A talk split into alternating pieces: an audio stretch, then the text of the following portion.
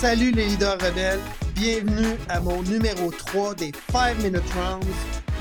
Chris, je vous avais promis une partie 2 à mon challenge de confiance.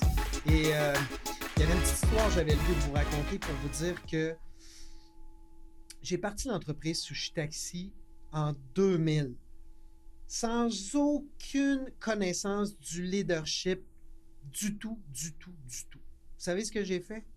Je me suis assis sur des vieilles habitudes, des vieilles habitudes que j'avais acquises comme directeur général d'un club de danseurs. Alors, comme fondateur, là, quand je me suis mis à embaucher des employés, j'ai instauré un climat de peur plutôt que de miser sur la confiance puis les valeurs. Euh, je me suis mis à blâmer les gens plutôt que les amener à prendre leurs responsabilités ou moi à prendre responsabilité de petits échecs ou de dossiers qui n'allaient pas comme je voulais. J'étais contrôlant en plus à la place de empowerer les gens. En février 2016, quand j'ai démarré un processus de vente euh, de mon entreprise, en fait, tous les matins depuis l'année précédente, c'est-à-dire depuis 2015, je, me levais, je m'en allais au bureau, j'avais l'impression que j'allais vomir tellement j'avais perdu ma passion.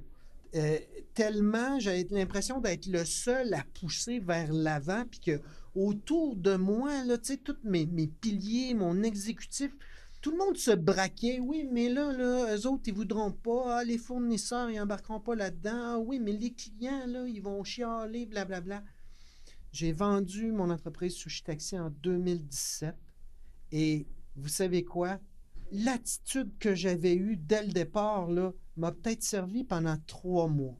Tu sais, parce qu'il faut se le dire, j'étais dans un marché hautement compétitif aussi euh, très rapace. Tu sais, la restauration, là, souvent, c'était un endroit où il y avait des vieux loups. Là. Et moi, je ne venais pas d'une je venais pas d'une famille d'entrepreneurs. Je n'avais pas d'argent. Je n'avais pas étudié en finance ni en administration. Alors, le côté de hustling que j'avais, le côté là, d'être de, imperturbable, d'être de glace, m'a peut-être servi trois mois.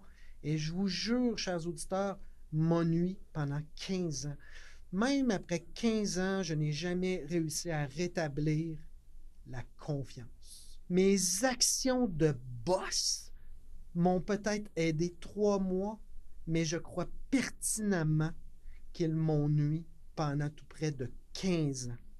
Et malgré le fait que j'avais évolué, malgré le fait que la boxe m'avait changé, m'avait amené du focus, de l'humilité, m'avait forgé de nouvelles valeurs, je n'ai jamais réussi à créer un climat de confiance à 100% avec mon équipe Sushi Taxi. La confiance est la seule et unique fondation du leadership parce que ça rend les choses possibles.